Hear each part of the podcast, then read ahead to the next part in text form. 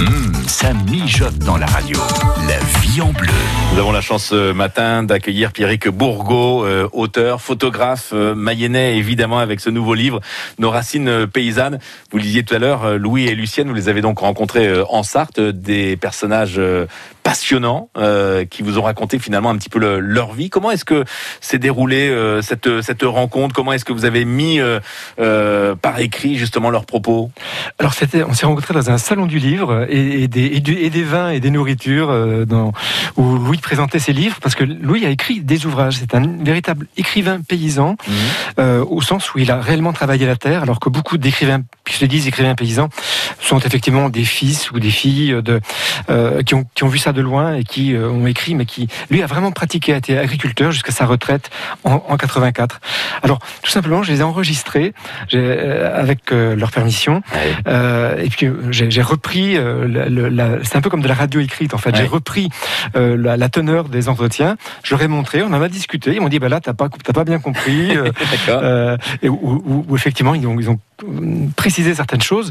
C'est vrai qu'étant né en Mayenne, bon, c'est très proche, c'est l'ouest de la France, c'est l'ouest laitier, le bocage, euh, la, la- la façon de parler, la façon de, de se nourrir aussi sont, sont assez proches. Alors j'ai appris beaucoup de choses. C'est vrai que c'est aussi pour ça que je vous ai invité ce matin, c'est-à-dire qu'on parle beaucoup de, de l'alimentation. Alors c'est un, c'est un livre, un, un récit, un reportage finalement. Hein. Tout à fait, c'est un récit, c'est un, reportage, euh, et, et effectivement euh, entièrement sur, sur ces deux personnes et sur leur sur l'évolution de l'agriculture. Enfin, c'est extraordinaire. Quand ils sont nés, il y avait 2 milliards d'habitants sur Terre. Aujourd'hui, on est à 8. Ouais. Et il s'est passé, il passé des choses durant ce, ce siècle. C'est pas un livre nostalgique. Non, non, non. Alors, à la limite, moi, je serais plus nostalgique et passéiste que. Mais Louis et Lucienne, Louis a 97 ans, Lucienne euh, 95.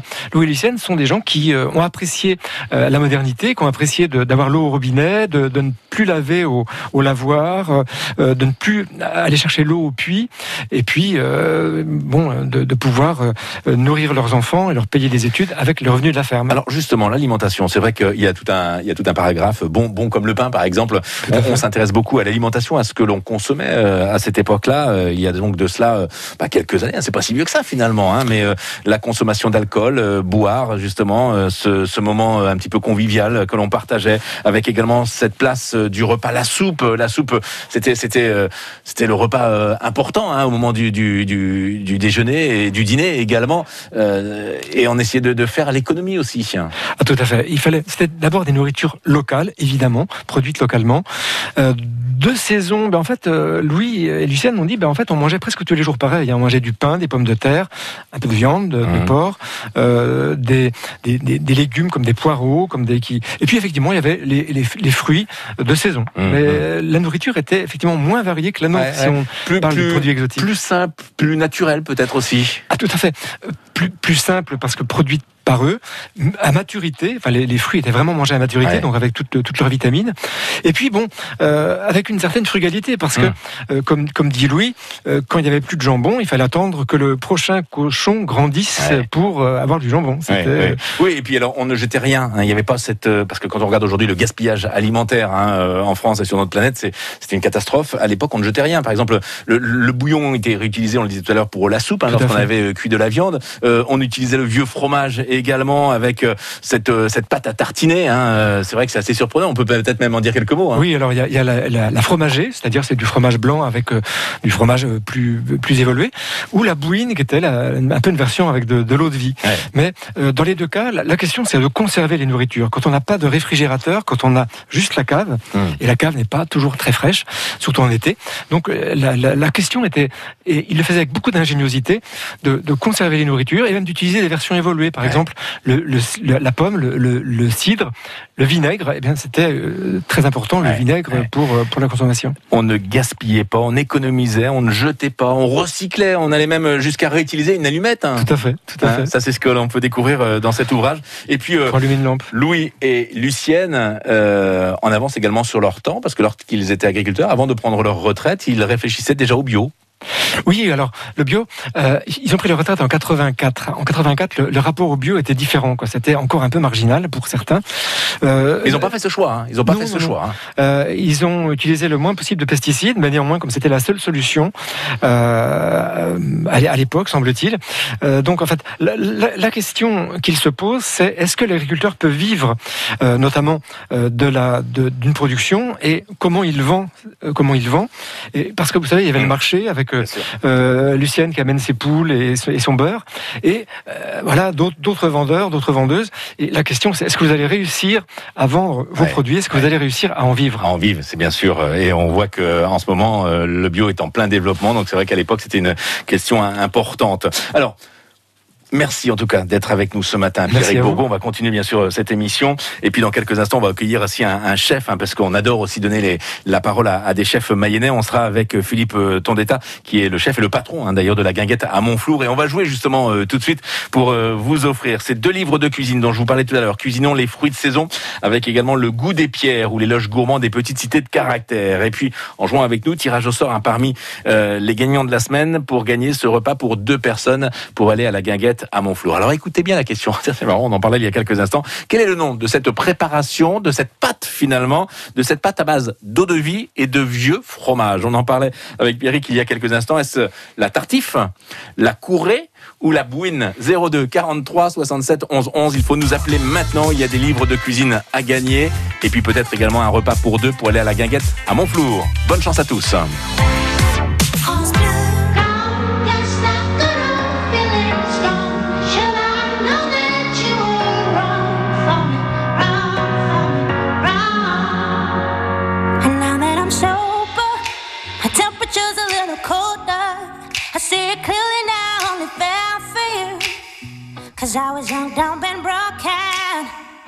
I ain't been sober.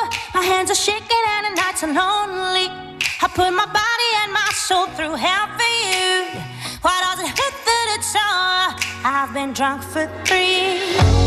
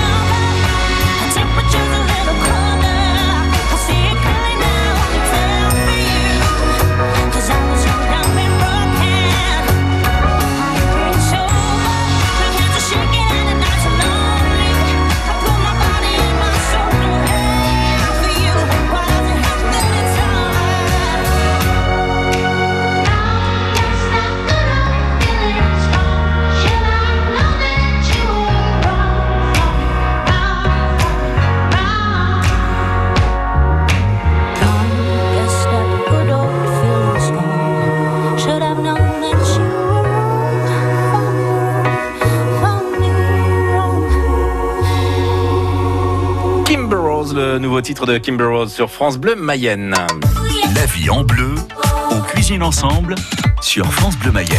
Et c'est Christine qui est avec nous à Mayenne. Bonjour Christine. Oui, bonjour Pascal. Bienvenue sur euh, France Bleu Mayenne. Alors je vous présente euh, mon invité hein, qui est avec nous depuis 10 heures, Pierrick Bourgault, vous le connaissez peut-être? Euh, de, de nom, hein, parce qu'il est natif de Saint-Frimbault de Prière. Tout à fait. Et puis tous les jours, on a son, le reportage de Racine euh, du monde paysan, là, sur, Ouais. euh, sur Ouest France. hein. Donc c'est très, très intéressant. Hein. Ouais, ouais, il est Hein. passionnant. Un homme Merci. passionnant, Merci. évidemment. Et on a la chance de l'accueillir ce matin dans la cuisine de France Bleu Mayenne à l'occasion de la sortie aujourd'hui hein, de son livre Nos racines paysannes avec euh, ce récit de Louis et Lucienne, souvenirs d'agriculteurs. C'est Louis et Lucienne qui sont passionnants en fait. Ouais, ouais, et aux éditions euh, Ouest France, je le précise.